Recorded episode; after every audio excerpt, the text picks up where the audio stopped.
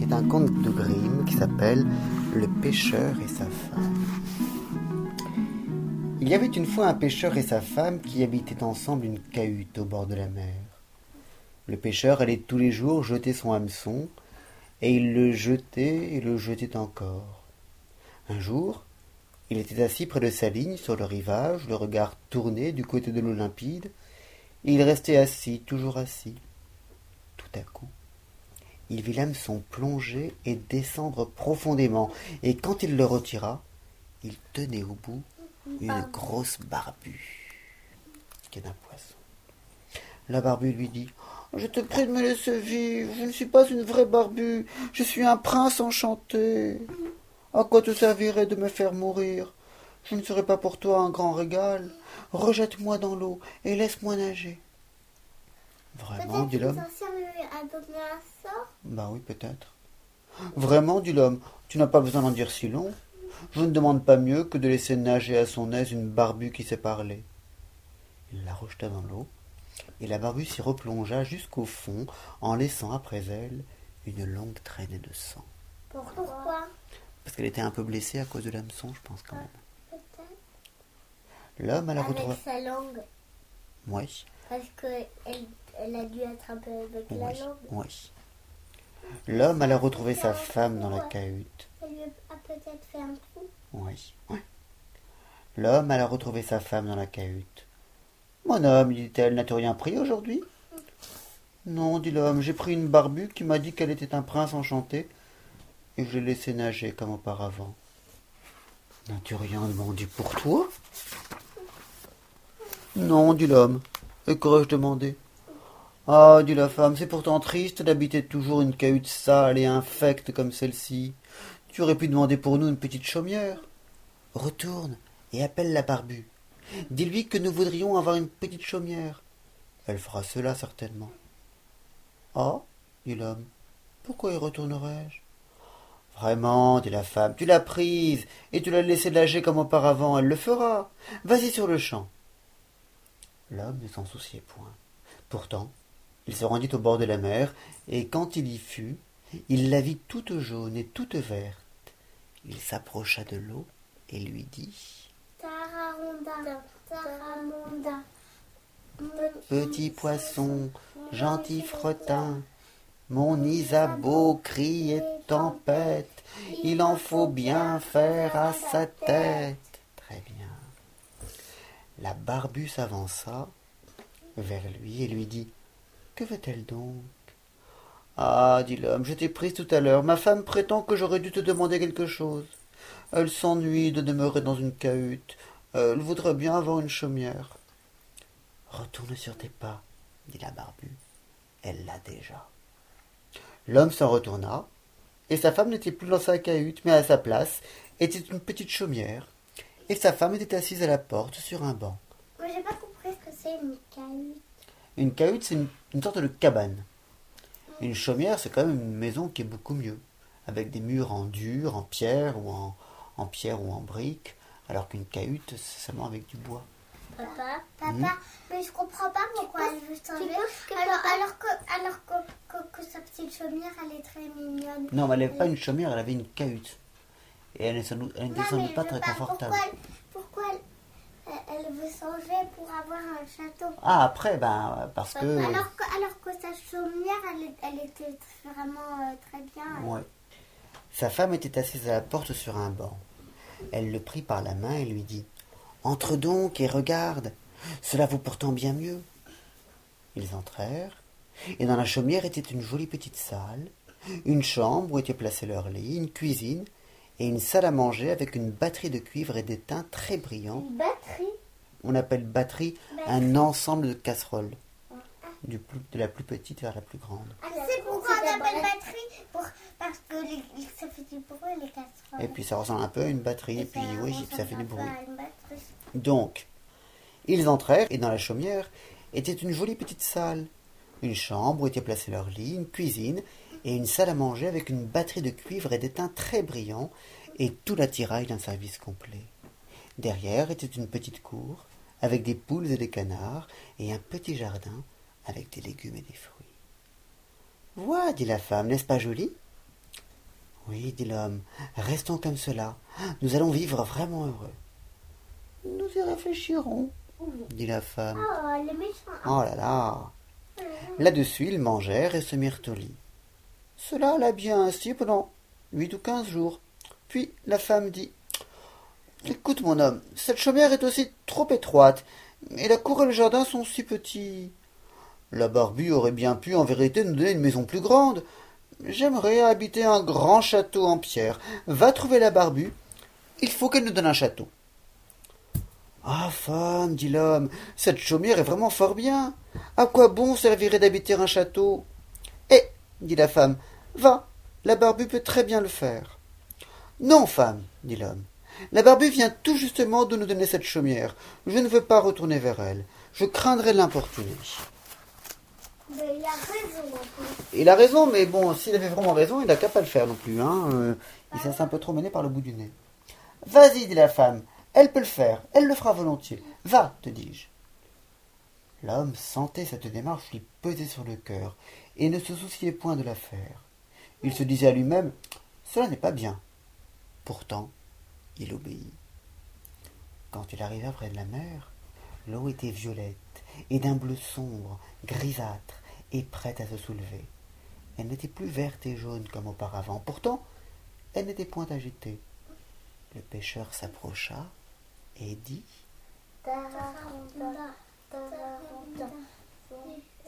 Petit poisson, gentil fretin, mon Isabeau crie et tempête, il en faut bien faire à sa tête.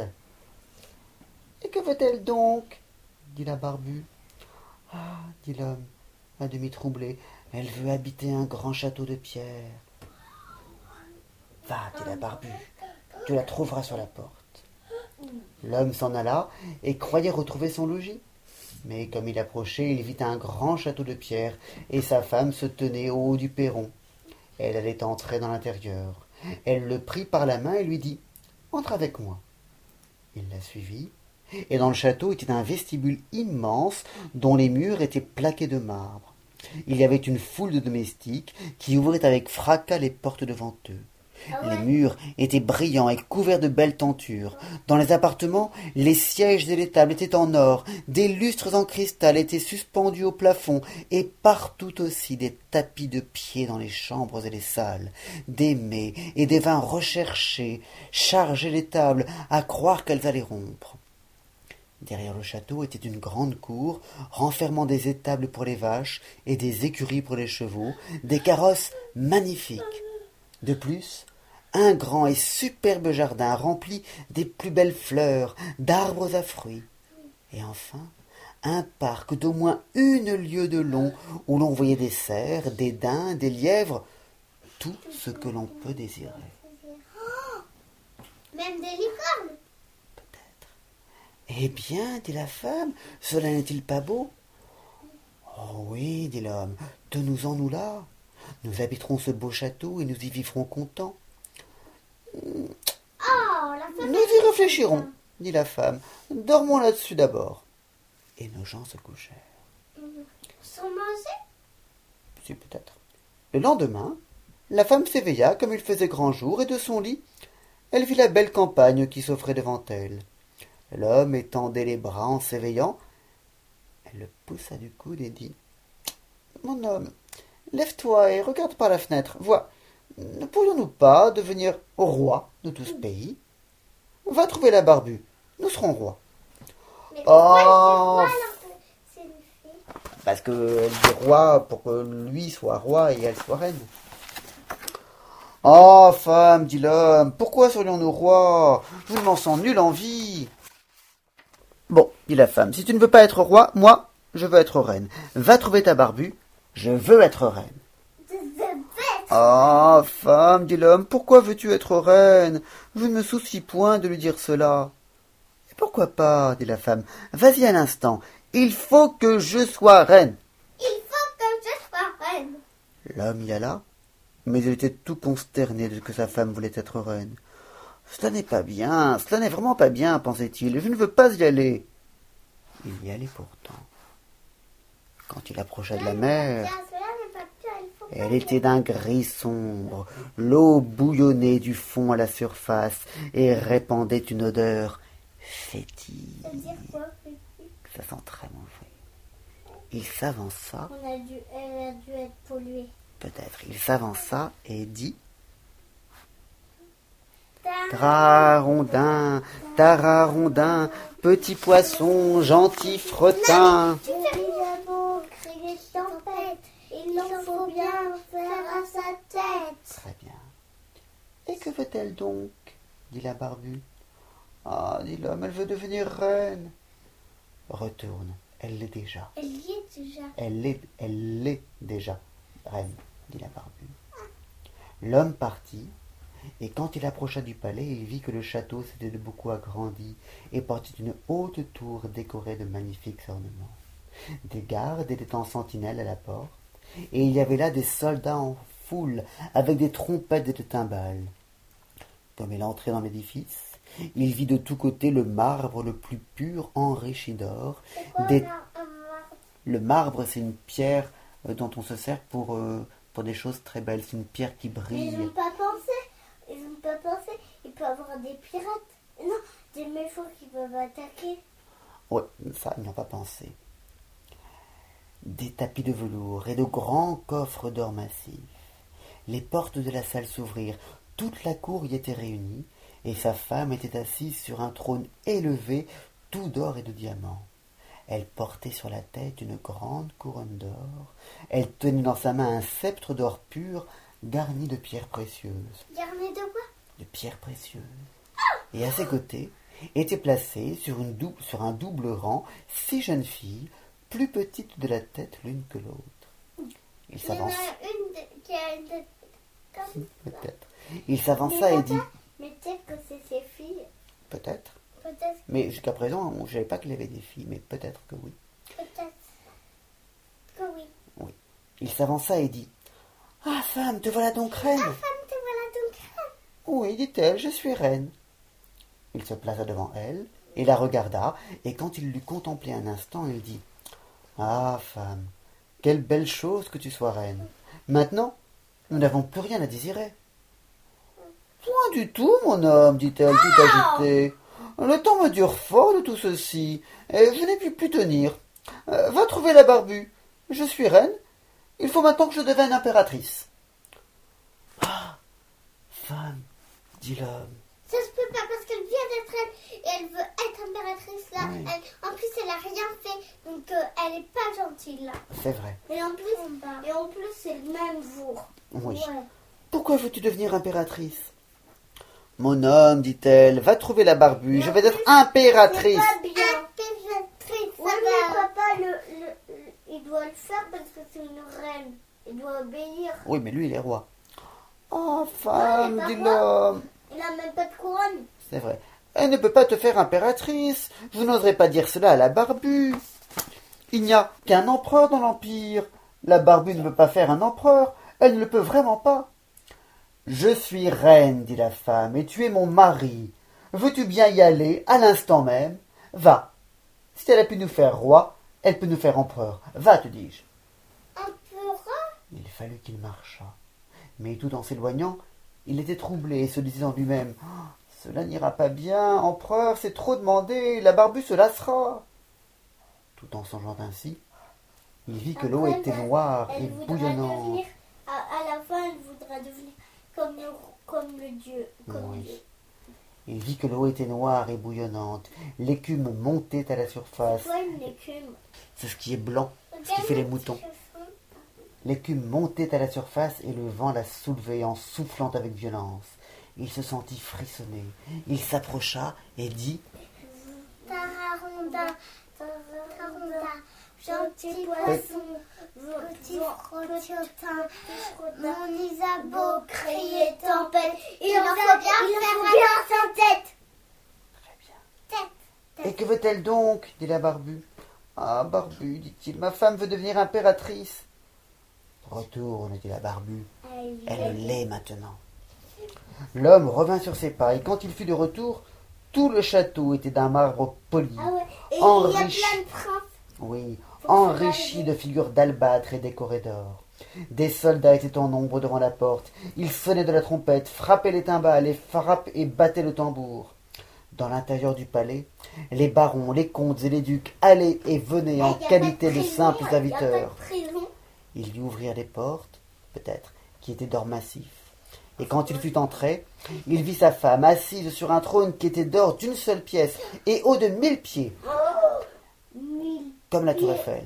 Elle, elle portait une énorme couronne d'or de trois coudées, garnie de brillants et d'escarbouts. Trois coudées comme nous, c'est drôle, on est, on est trois et trois coudées. Oui. Une, une couronne de, de trois coudées. Oui, Bam, bam, bam oui.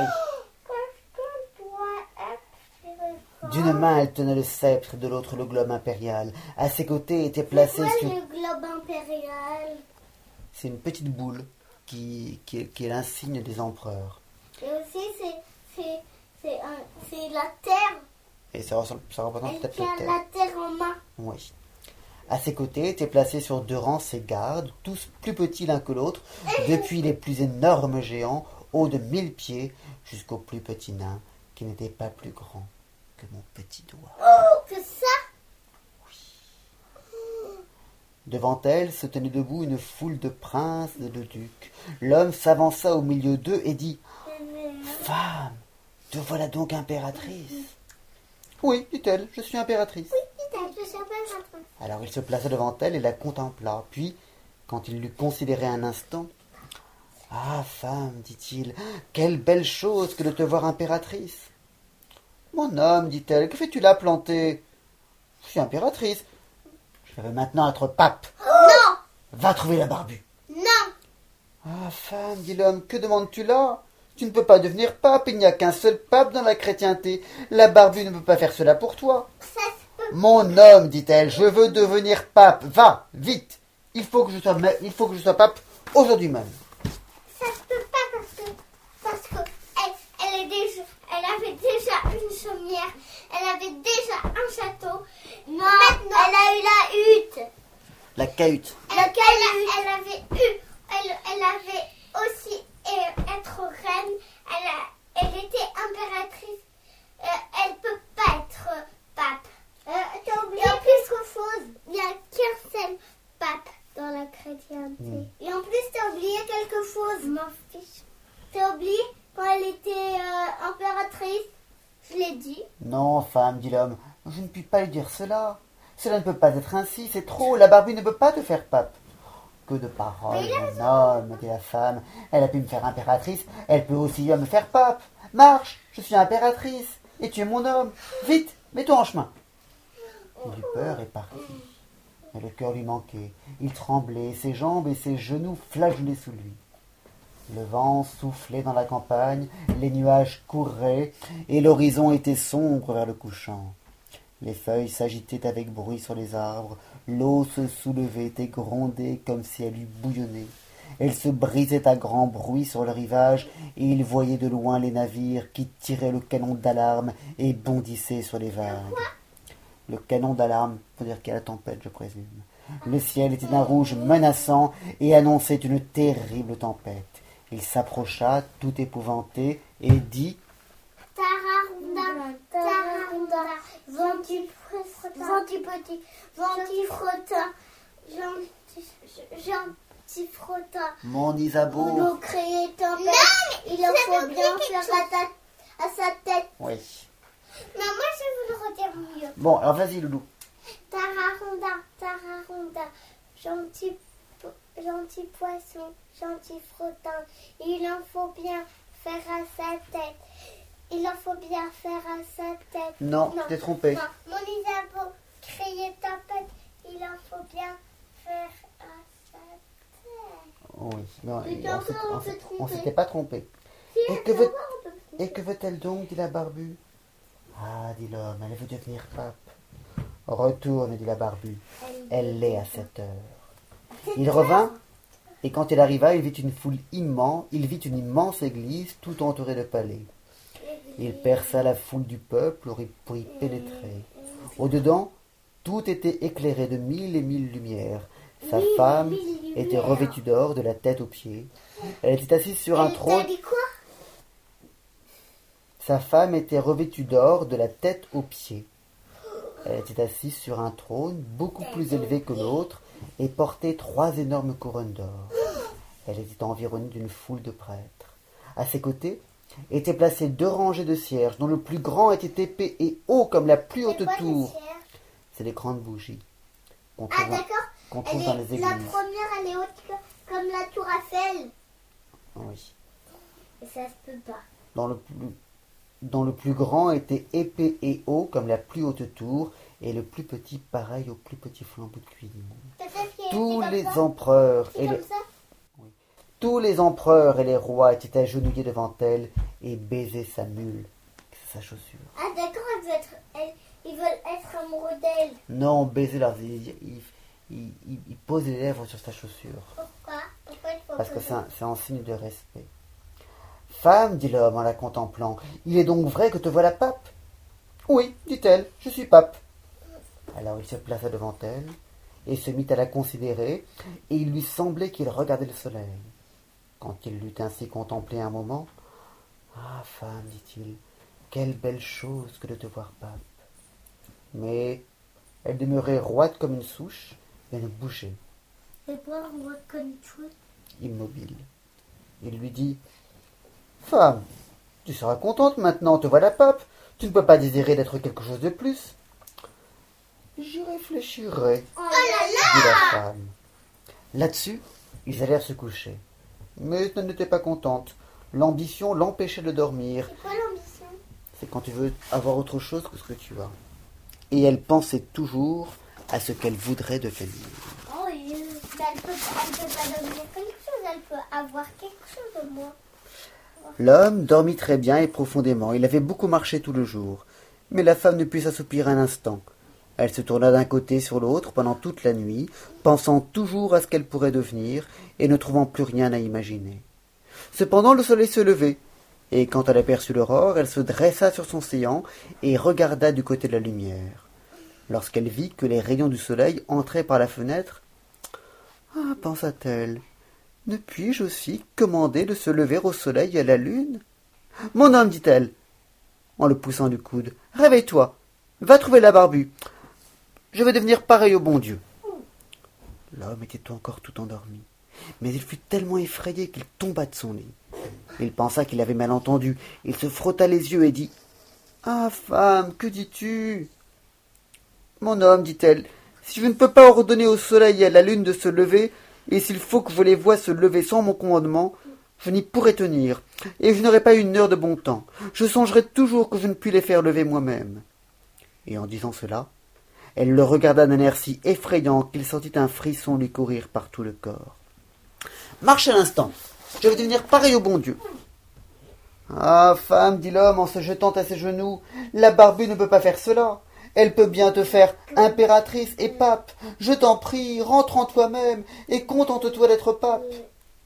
Alors, elle se mit en fureur. Ses cheveux volèrent en désordre autour de sa tête. Elle déchira son corsage et donna à son mari un coup de pied en criant Je n'y tiens plus, je n'y puis plus tenir. Veux-tu marcher à l'instant même? Mais ça, mais ça veut dire quoi arracher euh, Ses cheveux? Non, elle a dit arracher quelque chose d'autre. Elle déchira son corsage Oui, c'est quoi son corsage C'est ce que tu, ce que les femmes mettent euh, euh, sur- au-dessus de la poitrine. Alors il s'habilla rapidement et se mit à courir comme un insensé. Mais la tempête, quelqu'un qui est fou. Mais la tempête était déchaînée et grondait, si furieuse qu'à peine il pouvait se tenir sur ses pieds. Les maisons et les arbres étaient ébranlés, les éclats de rochers roulaient dans la mer, et le ciel était noir comme de la poix. Il tenait, il éclairait, et la mer soulevait des vagues noires aussi hautes que des clochers et des montagnes, et à leur sommet, elle portait toute une couronne blanche d'écume. Il se mit à crier. Tara rondin, Tara rondin.